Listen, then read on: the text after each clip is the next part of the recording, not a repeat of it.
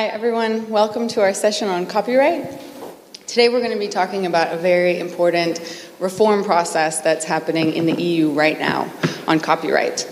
Um, it's been over a decade, and finally, the European Commission has come forward with a proposal to update and modernize copyright law that was passed in an era when we still used VHS and CDs, and that predates the smartphone. So there's a really big need to update copyright law. Um, but copyright law is often very sort of obscure, and I think for most people it's hard to put your finger on why exactly it is so important. Why is copyright so important for free expression? Why is it so important for creativity, for innovation, for the open internet? And I think it's also uh, that the EU is also quite obscure. Uh, the EU processes in the Parliament and the European Commission and the Council, they're sometimes very closed, very complex, and very hard to navigate. So, most of us here, the three of us here, are based in Brussels, and Jake makes so many trips to Brussels that he basically counts. Um, so, today we're going to bring the Brussels bubble to you. Um, and before I we start, before I introduce my panelists and do a short introduction, I just want to do a quick audience poll. Who in this audience has ever uploaded content on a platform online? Anyone? Oh, lots of people. Who here has ever streamed or a video online? Ah, interesting.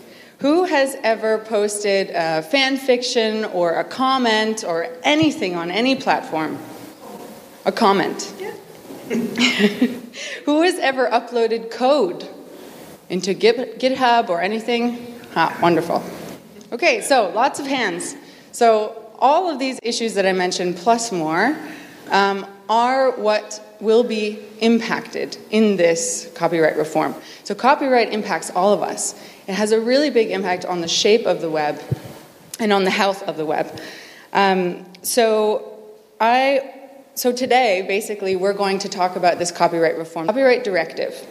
Um, what we are concerned about is that it is it lacks ambition. So the copyright reform proposed by the European Commission doesn't really bring copyright into the 21st century. It doesn't modernize it in the way that we want. But what's worse is that there are some dangerous proposals in there to extend copyright.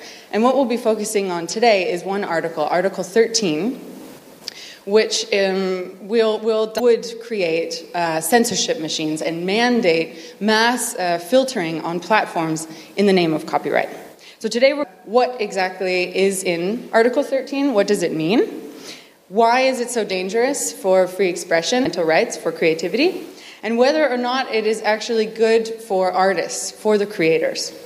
And finally, we'll talk about what you can do and how you can help stop these censorship machines.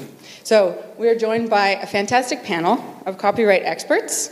We have Caroline De Cock, who is the coordinator of Copyright for Creativity, Diego Naranjo, who is Senior Policy Advisor at European Digital Rights, or EDRI, and we have Jake Beaumont Nesbitt, who is of the IMMF, the International.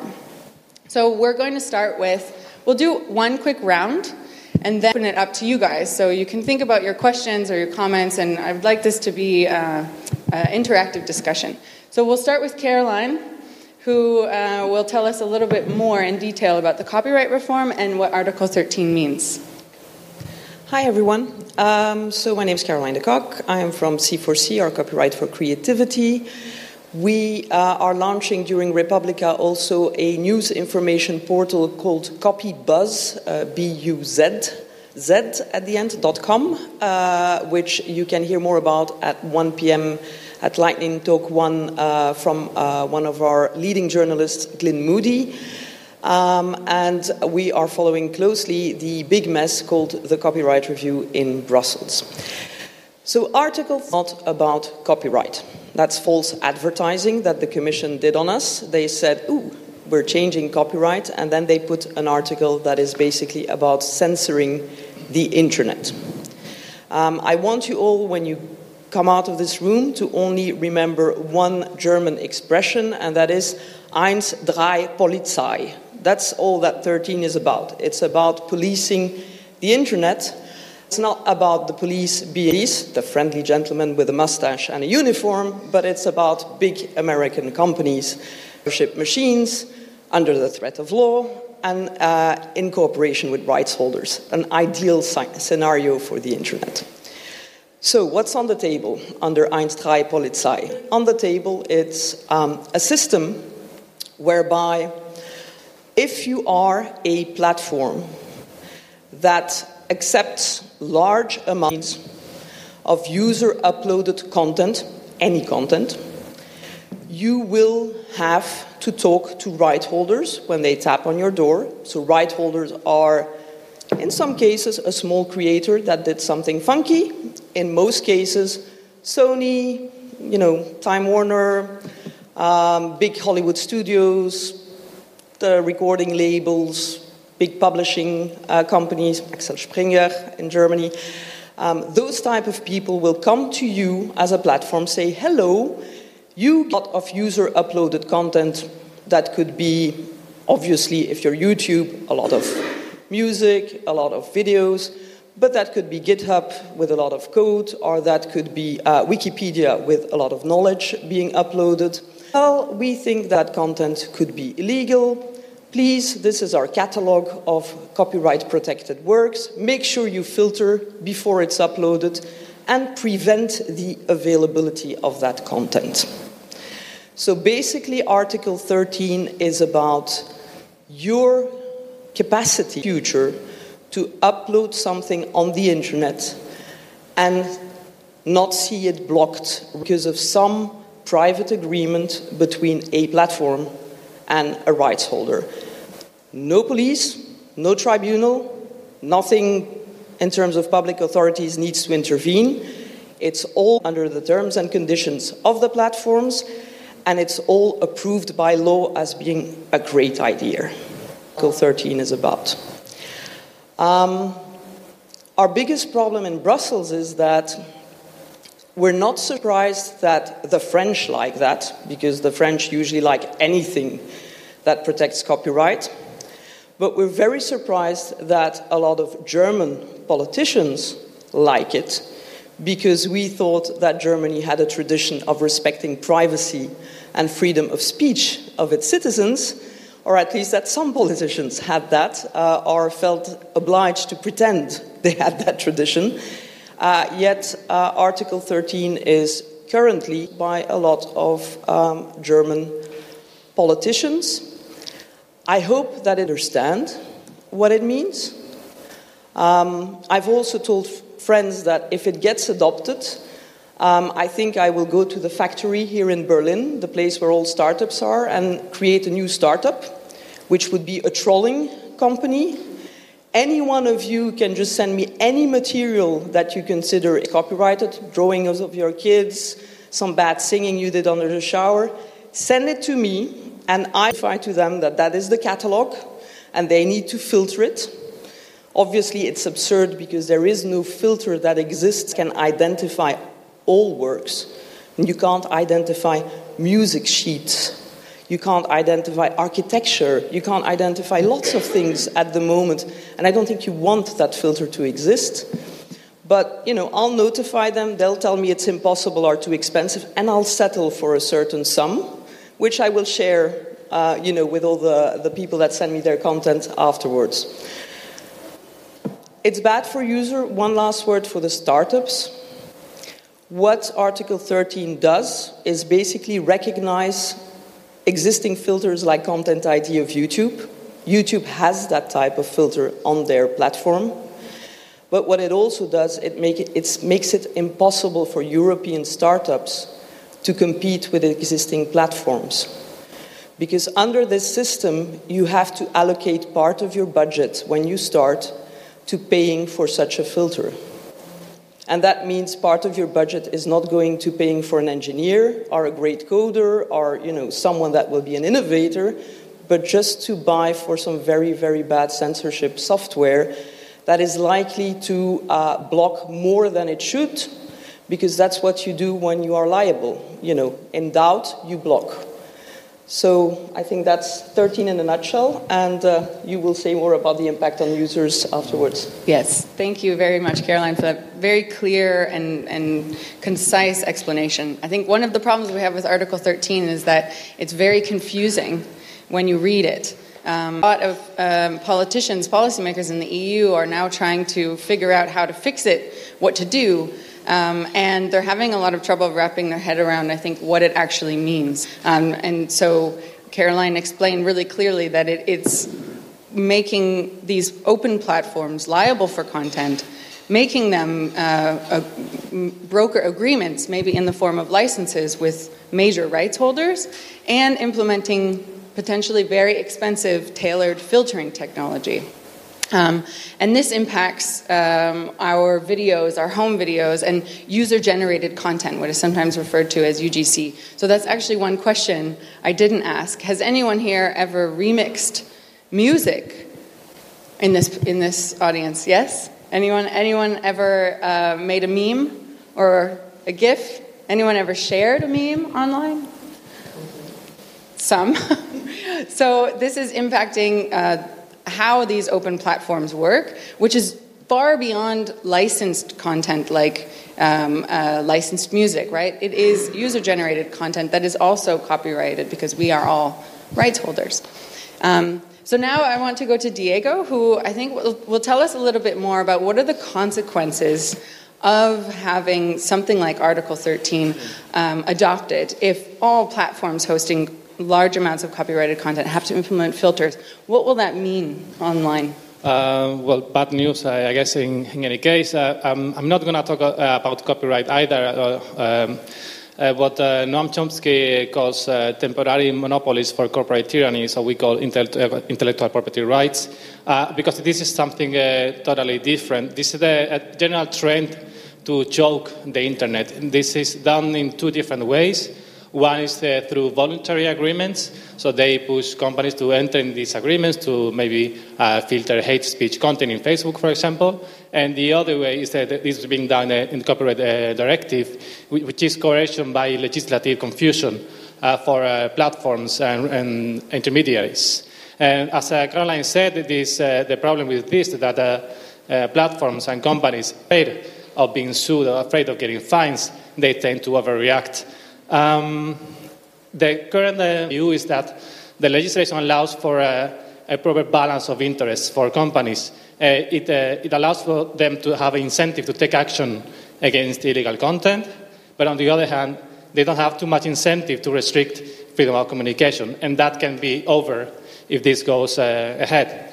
The, the, the, European Commission, when they uh, defend this uh, proposal, they say well, it's not that intrusive, it's not a general monitoring obligation, which is something which is uh, uh, banned in the European Union. They say it's not a general monitoring obligation because they are looking for specific things. So uh, when you enter here in Republica, for example, you have a backpack or a handbag, and they look for every single bag, uh, look for weapons or, or, alcohol or whatever, whatever they look for. Uh, it's not a general monitoring obligation because they're looking for, for things, something specific. This is, of course, absurd. And the general trend is uh, well, we are moving towards uh, privatized law enforcement. And we see this in hate speech legislation, we see this in anti terrorism legislation, we see this in child porn uh, prevention. So the general trend is, as Caroline said, to make the, the companies the police and the judge of the internet. So we, you can forget about the police, we can forget about our own courts, and we leave Facebook and Google to deal with all of our problems. Um, regarding um, fundamental rights and liberties, Snowden, Edward Snowden said in a recent event on press freedom uh, about uh, content filters that he said that it's very dangerous practice for free societies to embrace them. Um, because the thing is that once filters are put here for copyright uh, purposes, of course, the current government or the next governments we can come up after the ones we have in our countries uh, well, they can use it for whatever they want. They can just alter the, that, and they are filtering everything. So let's use it for censoring uh, speech. Um, and we'll finish uh, with, a, I think, a, a, quote from, from Orwell, and, but trying to rephrase it as the Commission would say. In Orwell in 1984, there's a famous uh, quotation, war is peace, freedom is slavery, and ignorance is strength. but the Commission is trying to put in our minds that what they say is something else. So it would be like filters are innovation, freedom to communicate is piracy, and censorship is digital single market. Thank you, Diego, for that double speak. Um, you bring up a really good point about the incentives that this um, article would create about making, making platforms liable for copyrighted content, which is almost every content. They would have an incentive to take down content right? So this has a massive impact on expression and creativity, and also the ability of platforms to exist rather than having only the biggest platforms that can afford the best filtering technology and have a team of lawyers to be able to manage rights clearance um, and take on the legal risk of having open platforms where copyrighted content can be uploaded. So, um, lots of dangers there. I want to turn now to Jake because if we're going to censor the web in the name of copyright for rights holders. Um, will this be good for artists? Will this help them? So, I'm from the International Music Managers Forum. We're a trade association that looks into the business interests of the artists. We're artists and their representatives. Um, the point that Diego just made about the doublespeak and the Orwellian contortions of the language on this, it's quite difficult for me coming from the music industry to sit on a panel that's about the censorship machines and stop this, because that's one description, the description that Caroline gave of Article 13. And then the other one that we have inside the music industry, that's the one that generally the artists are exposed to from music industry intermediaries, so the labels and the publishers, is that this is for us. This is the Commission trying to help us after our business was disrupted by digital Article 13 is a way of supporting creativity. And the way that it would support creators is it supports the people, the companies that sustain creators. So, in other words, this is a Article 13 is written on behalf of the record companies and the publishers because if you want to help artists, you help record companies and publishers.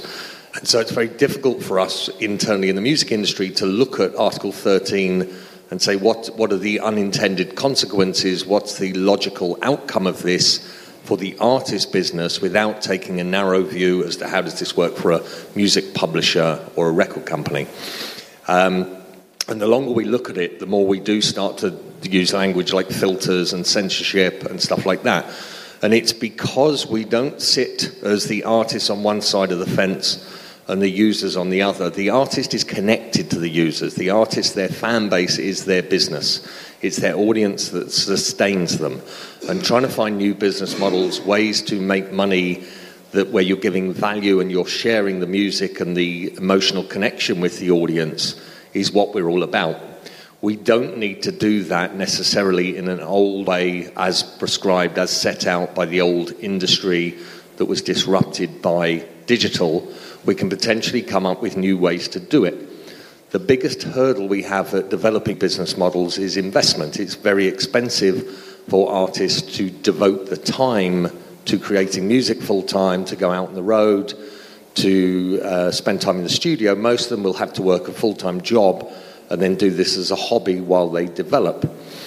So, artists being grouped in with the so called user generated content. So, stuff that fans are uploading, hobbyists, people who don't consider themselves as artists, is being uploaded, say, to platforms like SoundCloud or YouTube in the same way that startup artists are uploading.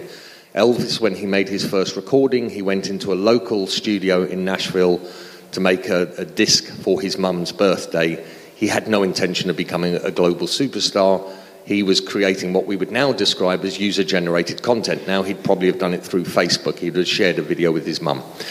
Um, so that area of where the artists do their R&D, where they develop their audience, where they build, we, we have a foot in that area, the artists, which is the bit that's being controlled, locked down, restricted by Article 13. And that's where we're developing.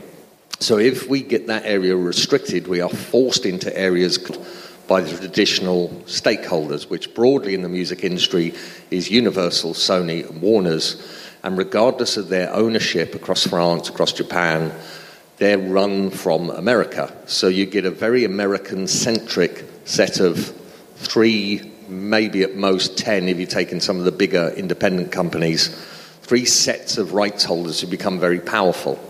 At the point where you have an obligation on platforms to filter, to check content, to make sure the rights holders are happy, the risk to any platform, as Caroline explained, of uploading stuff that they're not happy with becomes too great. It becomes too expensive to create an environment like a YouTube or a SoundCloud where artists can develop and flourish and build independently their own business, and you force all of the music, all of the content into narrow platforms that then lean very heavily on licenses from the big players. So you end up with a slightly sort of monoculture.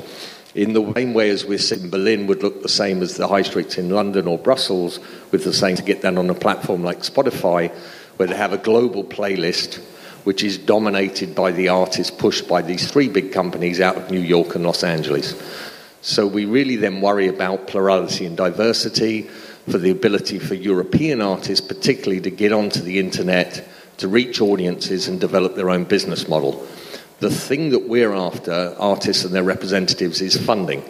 If you force us into an ecosystem that's controlled by three big companies that can take their pick of what's successful and are based in, in the States, it's really unlikely that their control over the marketplace and therefore the ability to fund artists because you wouldn't invest in an artist if you didn't have access so only those companies that control the market will invest really puts restrictions on us developing new business models.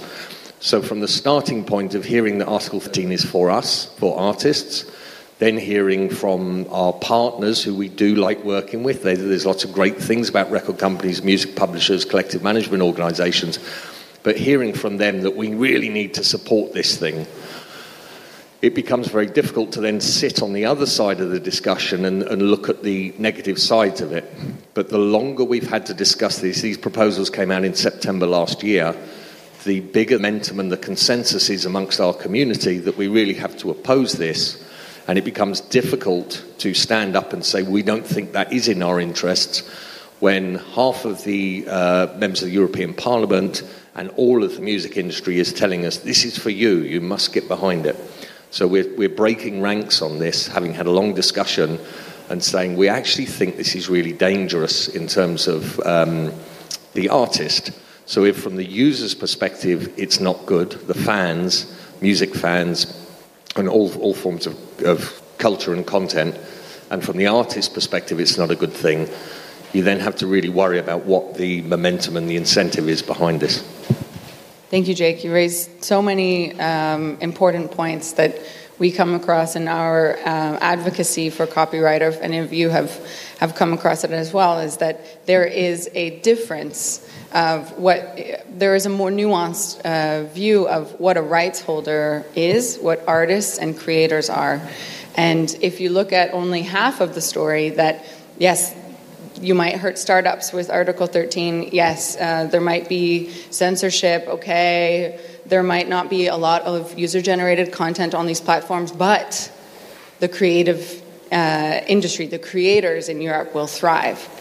And when you talk to Jake and IMMF and talk to individual independent artists and music managers, you see that actually for artists, that plurality of platforms and open platforms is sometimes what they really need in order to build those relationships with their with their fans.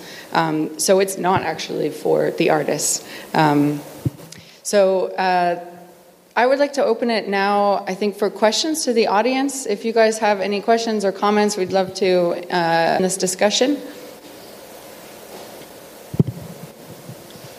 Or people are not caffeinated enough. There's one there.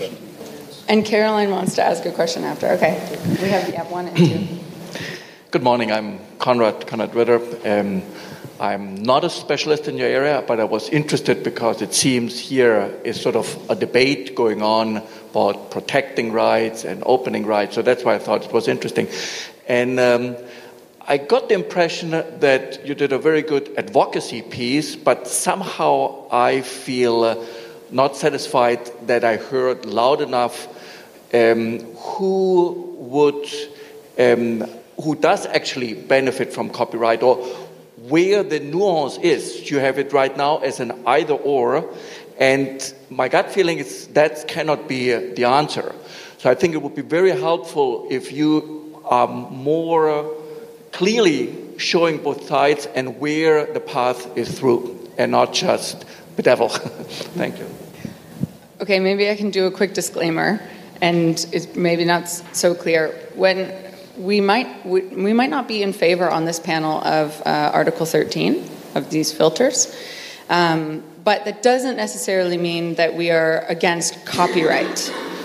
What we are looking for is a balance between the protection of copyright and the public interest.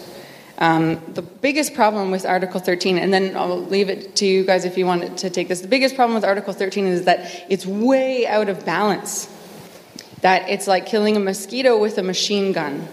Um, and so we, we support, at Mozilla, we certainly support finding ways to, that for artists to get fair remuneration, um, figuring out how they can be paid better and treated better and protect copyright we consider ourselves rights holders too. We have exclusive rights as well. But we also think that a lot of these uh, problems can be solved by uh, having more openness, having more open platforms, different business models, seeing what can emerge from the from the market. So we're we're not advocating to abolish copyright, and I'm really glad you bring that up because I think a lot of uh, members of the European Parliament and in the EU feel that, that that might be their they would get painted into that corner if they say, I don't really support Article 13, then they'll say, ah, you're against copyright, you're against rights holders, you're against the, the creativity in Europe. Um, and so, thank you. So, I just wanted to make that disclaimer. But um, do you guys want to take that? Do you have something to respond to? Yeah. I, I think Article 13. Um, the inception of Article 13 and the big mistake at the start when we started looking at it is that it was clearly aimed at one single company when the discussion started, and that was YouTube. So we started by calling it the YouTube article, um, and it was clearly stated by various rights holders like IFPI, who represents the music industry, well, part of the music industry, that their big beef against YouTube is that there's a lot of music on there and they're not getting the same amounts of money out of YouTube and the sharing, you know, deals they have there as they would out of a Spotify. So basically, it's like in the old days when people were complaining about radio helping people to listen to music and then they wouldn't buy, you know, CDs type of beef. Um, I don't have an issue with them being annoyed at YouTube and picking a fight with them and all of that. The problem is, is that that complaint to the Commission resulted in Article 13 being drafted as an open ended provision that applies to any content, so not just music or audiovisual content, but anything, a protected work, and to any platform with no relation between what's on that platform and the content that you could be complaining about. So it's kind of I'm going to GitHub and asking them to impose a censorship filter for audiovisual, even though I know there's no audiovisual on GitHub type of.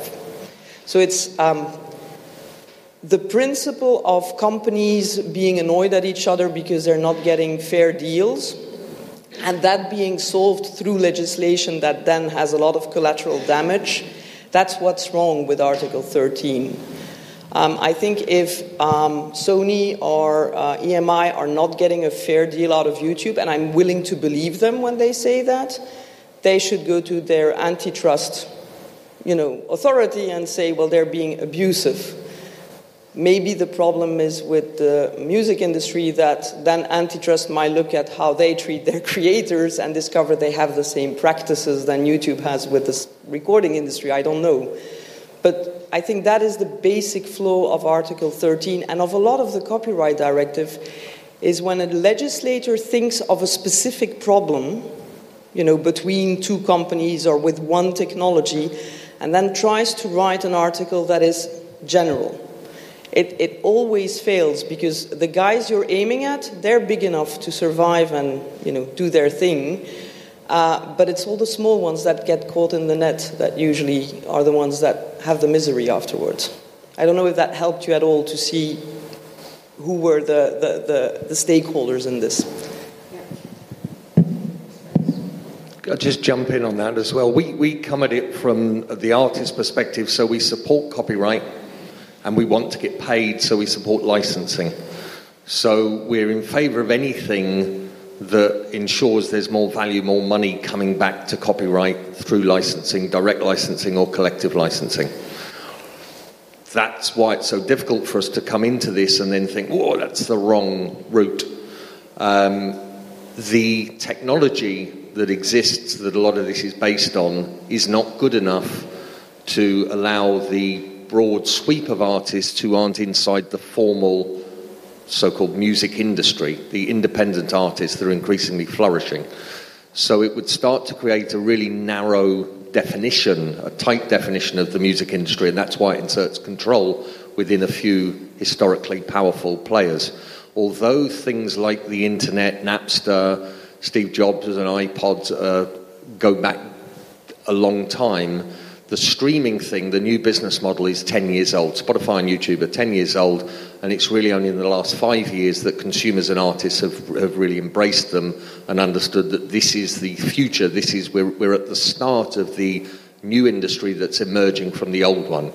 A lot of the complaining from my industry about the effect of digital is that we look at our old business model. We say we used to sell CDs in which you would pay, say, me 10 euros for the right to listen forever to that album. Let's say it was 10 tracks. The new business model is you might pay a micro payment through ad funding or subscription to me per use, and I might never get that 10 euros off you, but I might get more in the long run, life of copyright. So we're really struggling between micro payments for rent of music versus um, larger payments for ownership. And we're basing a lot of our complaints on we used to make this much, now we make that much. And it's completely illogical and without foundation. So that's a really bad basis for making far reaching copyright rules, just as we're, it's, it's about 10 years, but really it's like five years into the new business model. What we need to do is to see new platform provide solutions for artists. We get really excited when we look across at television, where increasingly disintermediation is occurring, the production houses are being forced out. Uh, platforms like Amazon and HBO are going straight to the creators and investing in them and saying, give us content.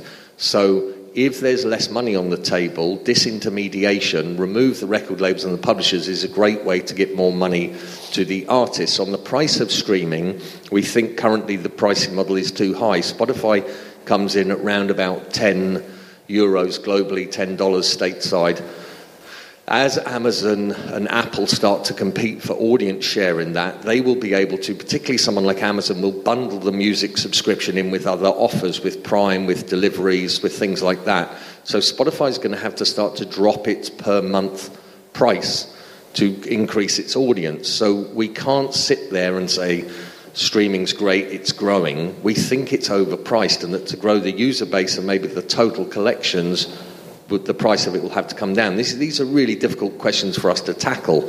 So, coming up with th- an Article 13 that just gives control back to some of the rights holders is one thing, but none of 13 addresses the problems of how we grow revenues, how we address the different business model, and that side of it. And it's very hard to come up with positive solutions that do address those. Thank you, Jake. We have a question.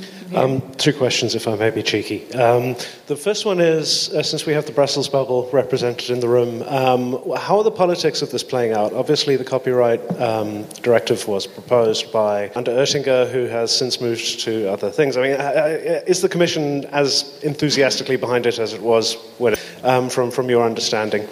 Um, and secondly, are you planning protests? Are you planning uh, kind of blackouts, etc., etc.? What can we expect to see? Okay, we'll take a few. Yeah, there was also you and right this woman here. Maybe we can take a few. And then, yeah, sure. Thank you. Thank you. Uh, my question is: um, Do you have any kind of idea how to solve this problem?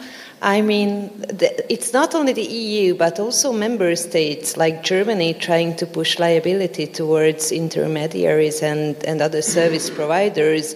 And it's not only pushing the liability, but require them to act as if they were part of the judiciary.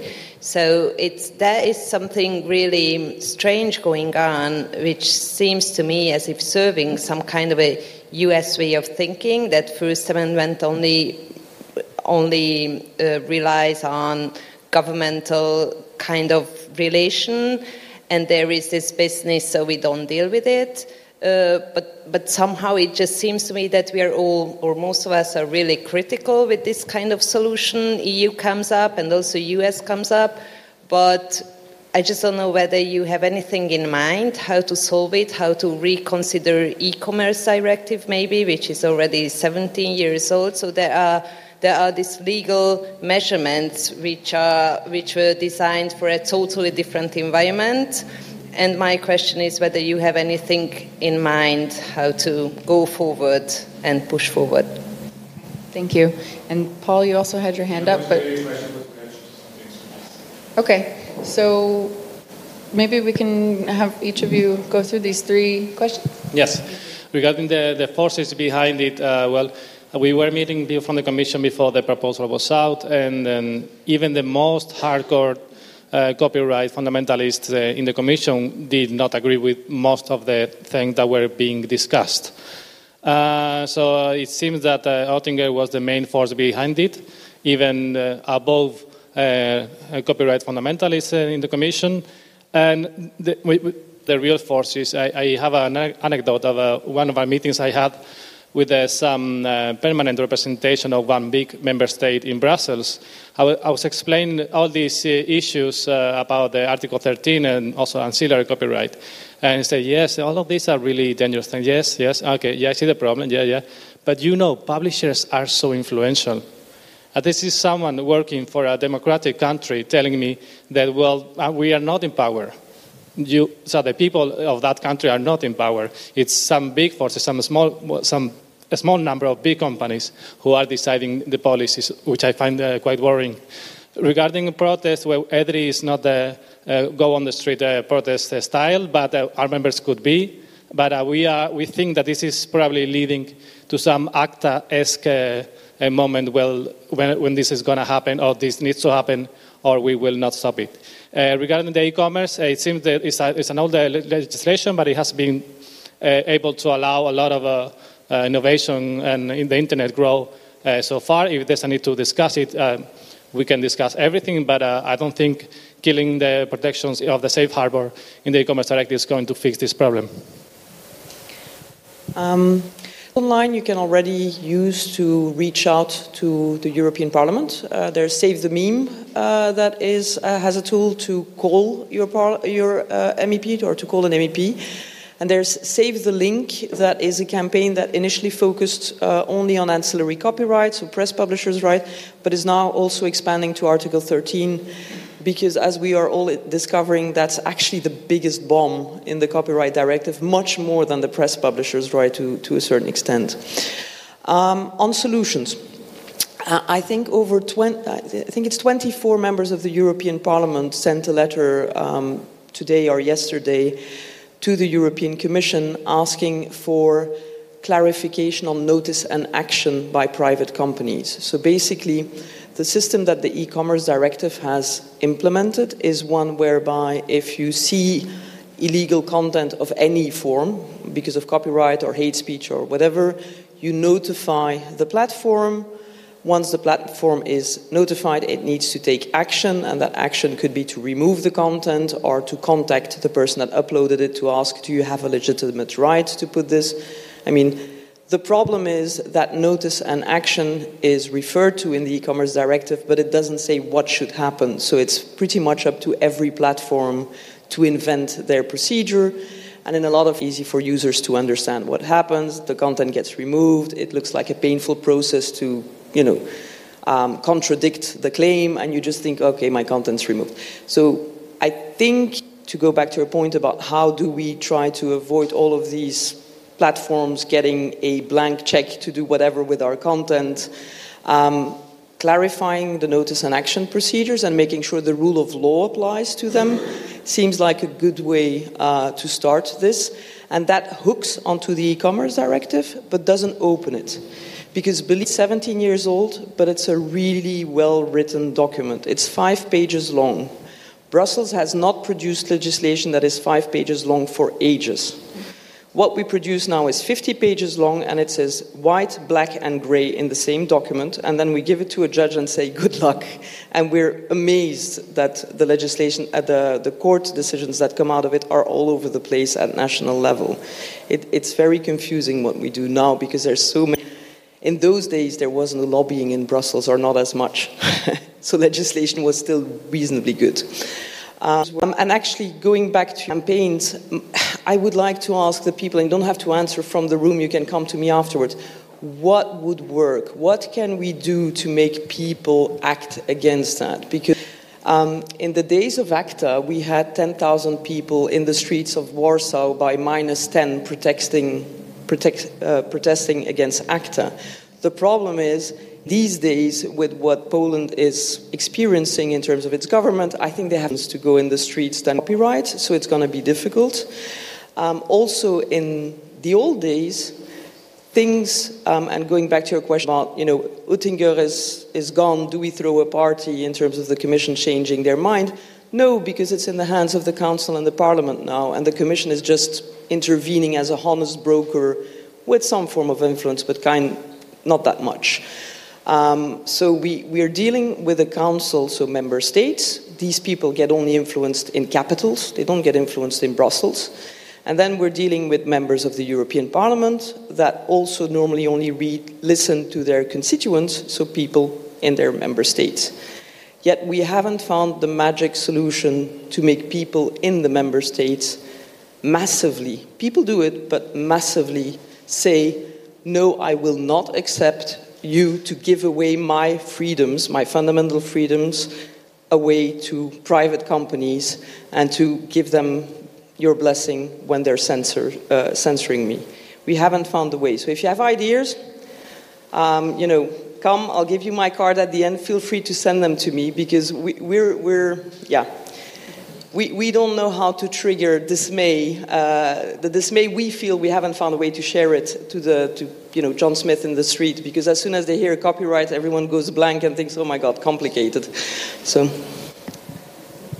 We have a problem in Brussels in that the other stakeholders within the music industry, the intermediaries, are very powerfully established. They have large offices with large staff. We have no one there. Um, the, there is explaining to the politicians that the industry doesn't necessarily speak for the artists is a slow process, but hidden within other articles. So we've been discussing 13. In 14, 15, and 16 are acknowledgements that record companies and publishers haven't treated artists fairly over money we don't think that the value of the adjustments, there's small adjustments into how artists can check what they've been paid or the rates that they get paid at. We don't think that 14, 15, 16 in and of themselves transform the artist's business model, but they're an acknowledgement that the policymakers need to treat the rights holders, the intermediary rights, rights holders, the artists, as separate interest groups.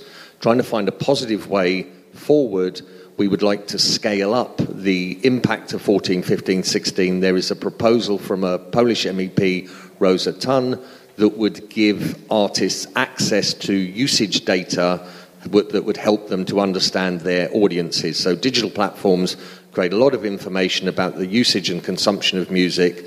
That information gets lost at the intermediaries, the record labels and publishers, doesn't make its way back to the artist. Only the artist can really leverage it because only the artist is operating across recordings, publishing, brands, live, and having a direct social engagement with their fan base. So we would like to get it in the mind of the policymakers that the artists have a very clear, different set of rights by asking for more value that's already in the system. This doesn't impinge on the uh, consumers' rights, they're already giving this information across the platforms like YouTube and Spotify. We would like that information to reach all the way back to the artist, and that it's not, we think, is evidence that the uh, the proposals aren't necessarily based on artists. Thank you. Uh, I wanted to plus, plus one Caroline's uh, open request that uh, we would love to hear from you, uh, particularly the German audience, because the, the, the, Germans have a lot of influence on this file in particular and in Brussels. Uh, and if we can move something in the member state, then it actually trickles up uh, to, to Brussels. So, in terms of how to make, um, how to get that ACTA movement how to make copyright uh, and the EU process, I think, more tangible. And many of us have, you know, ongoing campaigns, and C4C has been releasing all sorts of little short videos, which are very helpful. Um, and Mozilla just launched yesterday um, a, a, paper storm campaign where you can drop uh, papers on your, your representative in the parliament and, and in member states. So we're, we're all looking for ways uh, to connect users that, that want better copyright laws uh, to the European process, but um, it's, it's, a, it's an uphill battle, I think. So, does anyone would anyone like to respond to, to that question, or are there any other questions, or should I? Okay, all right. So um, we talked a little bit about the solutions in a way and what you know what kind of campaigns we're doing. But is there maybe moving a little bit outside of Article 13, although you're not limited to what what would the ideal copyright law be? Like what sh- what would be the answer to Article 13? Do you think? Oh, the easy question for me. Thank you. it doesn't have to go in order. remix. Well, uh, we have written extensively about our vision on copyright, and we would like uh, to have a copyright which is modernized to the 21st century. We would like to see harmonized uh, exceptions and limitations so we all share the, the same rights across the European Union. We see, would like to see a way to remunerate authors which doesn't go necessarily through the, the system we have now, through the current uh, status quo. Uh, so, and generally, we would like to see a copyright which is not based on enforcement. If, uh, if people don't respect copyright, maybe it is because it's not working well, because it's not adapted to the current uses. So instead of uh, trying to smash people or smash companies now uh, with the with current hammer of the copyright law, maybe we need to find a system which is respected by everyone, uh, and that uh, also gives a remuneration for authors, of course. And then we will need less of a hammer and more than, than distributing the money to the authors. Um, the, the current system, so the, the 2001 InfoSoc directive, as it's called, is based on um, one harmonized exclusive right, which is copyright. They got that part right in terms of harmonization. And then a list of, depending on how you read them or count them with the sub bullets, 20 to 22 exceptions that are voluntary on member states uh, under the Chinese menu principle. Uh, that's not a legal uh, wording, but basically is you can pick and choose from any of those exceptions or parts of exceptions as a member state in your uh, legislation. Which seems, um, I think it's an Icelandic professor that computed that that gives more than 2 million possibilities in terms of implementation. And that is what we are facing time where people are uploading content online in one country and it can be seen in the entire world. Um, how should copyright then be improved? Well, obviously, by taking away that mess and that patchwork, where if you ask any individual user, do you think you're doing anything illegal under copyright? They will at best answer, I don't know, or at worst answer, I don't care. Um, both elements are bad for copyright and for creators because we should care about copyright if copyright were to be what it should be, which is a reward for creativity.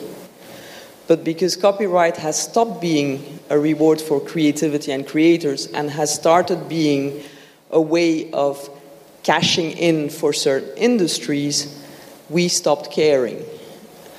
And to me, any copyright review that is valid would be one where we started caring again and started feeling that connection with creators again and thinking, yeah, I'm fine with this rule because, you know, that guy is playing decent music and I think he should get a buck.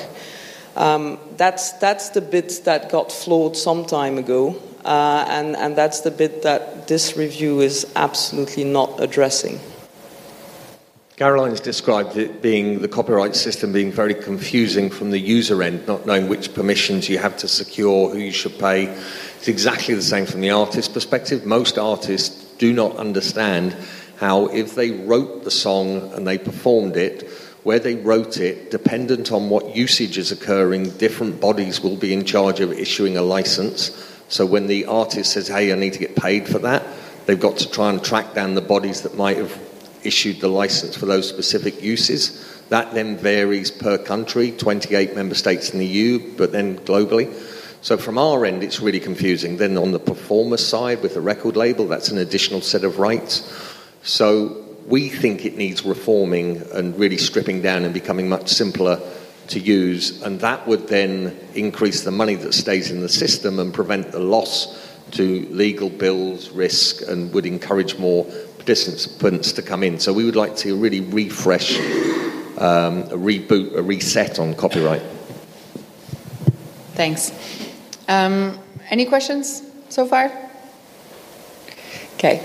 Um, we talked a little bit about, well, so the solutions and the broad strokes of the fact that there is a regulation or a directive happening right now and that it's very important to mobilize in the member states. But um, could, Caroline, could you give us a little more of a uh, understanding of the status of this proposal and what does the timeline look like? What would be the best time to act?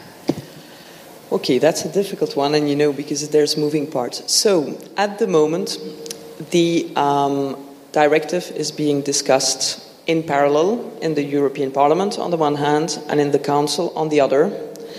Um, and the way it's being discussed in the European Parliament is that um, they work in committees that have certain specialties. Um, copyright falls uh, under one lead committee, uh, which uh, is the legal one, the legal committee. And then a lot of other committees need to give opinions, so they don't have the same status as the lead committee, but they still have an input to give.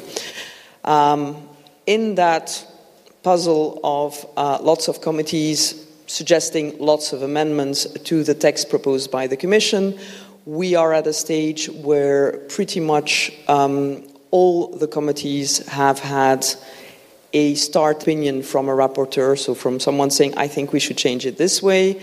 And they've all had the opportunity to suggest the members of the committee to suggest their amendments on top, you know, I think, etc., etc. Um, this will then lead to votes in those committees, and usually there's where first the non vote, and then it ends up with the last vote of the committees being the one of the leading committee that kind of brings together all of the views that looks like a compromise. The initial plan in terms of timing was for all of that, you know, kitchen and magic cooking to happen before what we call summer break, which is pretty much mid July. Um, as always in Brussels, there are delays because things are more complicated than things. Uh, and now it seems more and more likely that all of this might be pushed until after summer break, somewhere in September. In the old days of Brussels, like a couple of years ago, what then happened is that after the lead committee vote, the text would then be sent to the European Parliament plenary. So instead of having it dealt with by 40 ish MEPs or 60 MEPs in a committee, it would go to the full 750 MEPs. And that was usually that moment between committee vote and plenary vote was when campaign started, where we would say, write to your MEP, because there's like 700 guys that didn't follow this thing, and you should tell them it's bad or good or whatever. Um, those were the good old days. In the new Brussels, um, they've invented a black box that they put in between. Because everything takes too much time to adopt, and you do not want legislators to think too much about legislation when they write it, that's very bad, it seems. They try to rush things uh, through. And the way they try to rush things through is by saying, you know what, after that comment, in order to make sure we have a good understanding the Parliament, we are to go from the committee vote to the plenary vote directly we are going to put something in the middle that has an English name, which is not an English word, word and which is called a trialogue. So we are going to put in room with no oversight by anything democratic representatives of the council, represent the European Parliament, and I'm talking handful of people. I'm not talking all of them. And between by making sure they talk for a very long time until two o'clock in the morning and do not get access to the food until they have the deal and the booze, they will strike a deal, an informal deal, and then once we have that deal, we will bring it to the plenary vote and we will tell the 750 guys in the room you guys are here to rubber stamp this deal because there's a lot of sweat, blood, and tears that went into it in that private room in the back, and we kind of, it's done. Don't change it. Um, that also means that in terms of campaigning for us, we need to go to you and say, there's a committee vote. It's really exciting. 40 guys in Brussels are going to vote about something. You need to have pressure on. And more importantly, you need to stop them from putting the thing in the black box. You need to ask them to send it to plenary and be looked at in a democratic way by 750 guys, not just by a handful of people in a room. Thank you, Caroline. Now you guys are all EU legislative experts, and you understand how, how complicated it is. Yeah.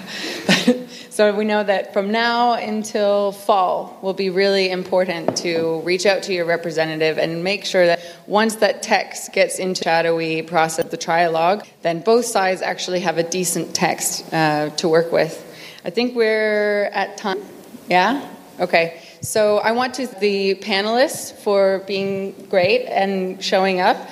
And I also want to thank I, I want to, I want to thank um, Wikimedia as well, who organized this panel uh, together with, with us at Mozilla. So thank you all very much, and enjoy the rest of re:publica.